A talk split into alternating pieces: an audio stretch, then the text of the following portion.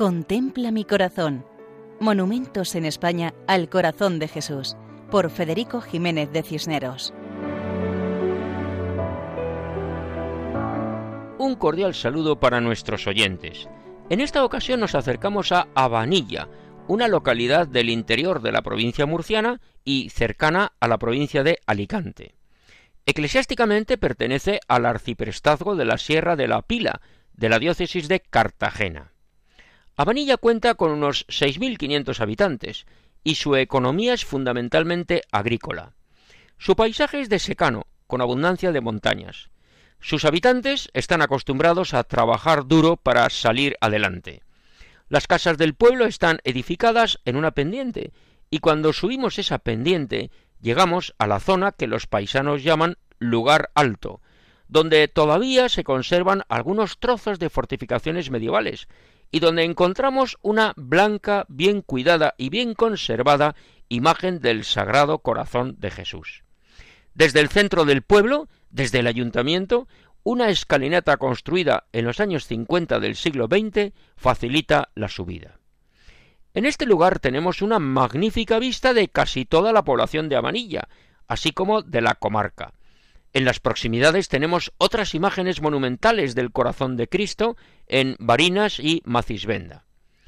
Alrededor del monumento, una amplia zona ajardinada favorece la subida al lugar. Este parque está presidido por la imagen, que se encuentra en su centro y en la parte más elevada. El presbítero don Manuel Guzmán Iniesta fue el promotor del monumento, y a los pies de la escultura una lápida nos recuerda al corazón de Jesús, como recuerdo perenne de devoción sincera, Abanilla dedica este monumento, 13 de octubre de 1946. Y es que esta imagen, de cuatro metros de altura, fue realizada en cemento por el escultor murciano Nicolás Martínez Ramón, autor de una treintena de imágenes monumentales dedicadas al Sagrado Corazón de Jesús.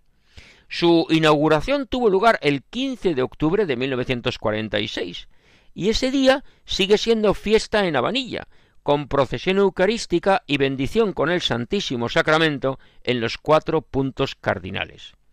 Cuando celebraron el 60 aniversario del monumento, además de la bendición sacramental, hubo procesión con la Virgen del Rosario y coro de auroros, hermosa costumbre muy arraigada en la zona murciana en la cual grupos de personas marchan cantando por las calles y las huertas canciones dedicadas principalmente a la Virgen María.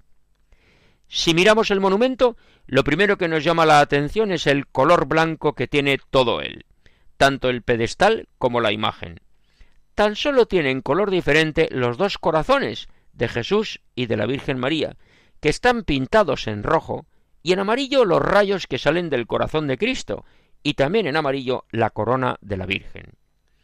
La parte superior está ocupada por la imagen de Jesús, pero en el centro del pedestal destaca un relieve del Inmaculado Corazón de María. Y la figura del corazón de Cristo está de pie y en actitud dinámica, de movimiento, con los dos brazos extendidos y las manos abiertas, mirando al centro de esta población murciana. Jesús tiene los brazos abiertos, expresando esa actitud de acogida. Contemplar esta imagen nos recuerda la frase evangélica Venid a mí todos los que estáis cansados y agobiados, que yo os aliviaré.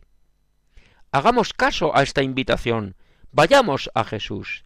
Él nos espera con su amor misericordioso.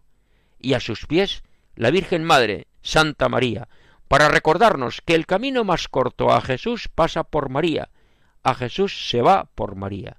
Ella es Madre de Dios y Madre nuestra como en Habanilla, provincia de Murcia y diócesis de Cartagena. Pueden ustedes escribirnos al correo monumentos@radiomaria.es. Hasta la próxima ocasión, si Dios quiere.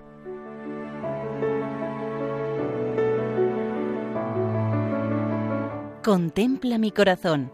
Monumentos en España al corazón de Jesús, por Federico Jiménez de Cisneros.